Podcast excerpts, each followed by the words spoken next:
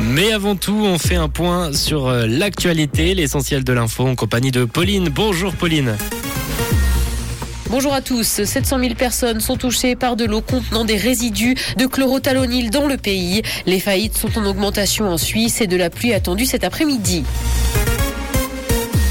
700 000 personnes sont touchées par de l'eau contenant des résidus de chlorothalonil en Suisse. C'est ce qui ressort d'un rapport publié dans le cadre du protocole international eau et santé. Pour la première fois, les données ont été récoltées sur les produits phytosanitaires et leurs produits de dégradation présents dans l'eau. Ce rapport conclut que la qualité de l'eau varie d'assez bonne à très bonne. Certains résidus de pesticides sont cependant fréquemment détectés. Les faillites sont en augmentation en Suisse. Elles ont continué à progresser en octobre et une vague de dépôt de bilan est attendue pour cet exercice. Et ce, après deux années où les crédits Covid ont soutenu les entreprises en difficulté. L'évolution géographique est cependant très disparate. Les cantons de Vaud et de Genève ont notamment vu le nombre de faillites reculer par rapport à la période d'avant la pandémie.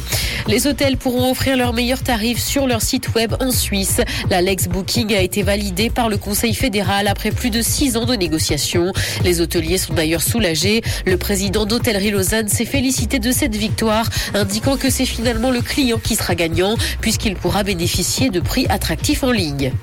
Dans l'actualité internationale, guerre en Ukraine, le président ukrainien a annoncé que plus de 10 millions de personnes sont actuellement privées d'électricité. C'est ce qu'il a indiqué lors de son adresse télévisée quotidienne. La situation est d'autant plus problématique que l'hiver commence et que les températures baissent fortement. De la neige est tombée sur Kiev hier et le doit descendre jusqu'à moins 10 degrés.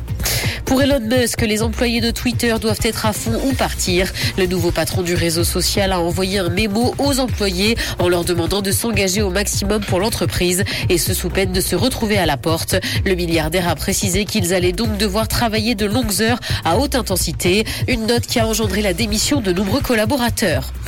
Mondial 2022, le prince William s'est rendu au centre d'entraînement de l'équipe anglaise pour rendre visite aux joueurs avant le début de la compétition. Le prince de Galles leur a remis leur maillot, une visite qui a tout de même surpris le pays de Galles. Certains se sont demandé s'il était approprié qu'il soutienne l'Angleterre alors que son père lui a octroyé le titre de prince de Galles justement.